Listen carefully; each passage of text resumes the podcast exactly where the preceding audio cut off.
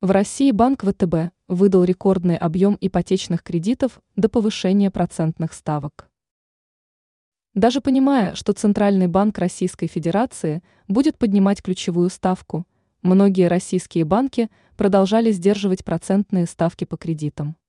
И это возымело действие, поскольку только выдача ипотечных кредитов за первые недели сентября выросла почти в двух раза. А после очередного повышения ключевой ставки – банки были вынуждены ставки по кредитам поднять, хотя по ипотечным кредитам доходность у банков маленькая. А учитывая, что крупным застройщикам Банк России запретил субсидировать около нулевые ставки по кредитам, в октябре можно ожидать снижения спроса на жилье.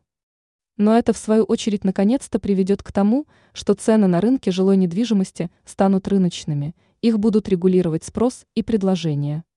Как сообщает РБК, за первые недели сентября банк ВТБ выдал почти на 65% больше кредитов, чем за аналогичный период прошлого года.